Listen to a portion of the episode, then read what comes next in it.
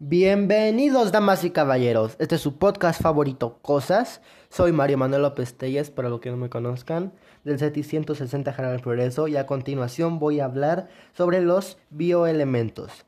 Y daré algunos datos que les resultarán muy interesantes. Se agrupan en categorías primarias, secundarias y oleoelementos.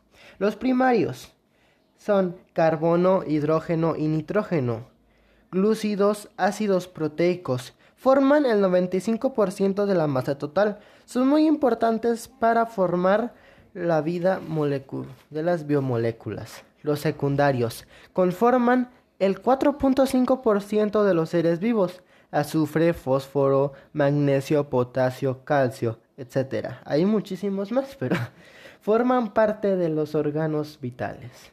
Y finalmente los oleoelementos indispensables para que el organismo funcione correctamente. Forman el 0.5% de su masa. Cobre, zinc, yodo y molibdeno. Por lo tanto, mi conclusión sobre este tema es que los bioelementos son de suma importancia para que nosotros podamos subsistir. Y a continuación voy a decir alguna una bibliografía, elementos básicos de la vida.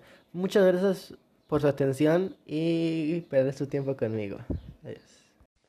Hola, estamos de vuelta a su podcast favorito Cosas. ¿Cómo están? ¿Cómo han andado? Hoy hablaremos de la composición y estructura de los filamentos que conforman a una célula. Primeramente hablaremos del citoesqueleto. Es la parte de la célula eucariota principalmente. Se denomina como una estructura tridimensional y dinámica. El citoesqueleto se encarga de proporcionar la estructura de las células y sirve como andamiaje para que se pueda fijar diversos organelos. El citoesqueleto les da a las células la habilidad o capacidad para que las mismas se trasladen de un sitio a otro. Es de vital importancia para que las células se dividan de manera adecuada. Pero en sí esto no quiere decir que el citoesqueleto los mueva lo que hace es formar flagelos y cilios que se encargan del traslado de la célula. A continuación hablaré sobre el citoplasma. Se ubica en el interior de la célula.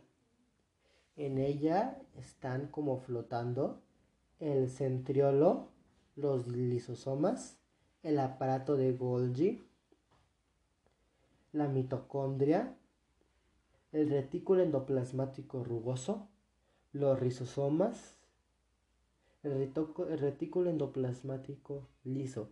Además, todo el citoplasma rodea al núcleo, al nucleolo, que es ahí donde se encuentra la información genética de una célula principalmente.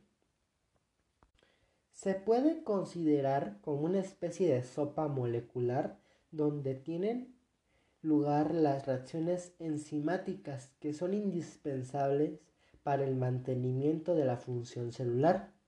Es un método de transporte ideal para el proceso de respiración celular y para las reacciones de biosíntesis, ya que las moléculas no se solubilizan en el medio y están flotando en el citoplasma.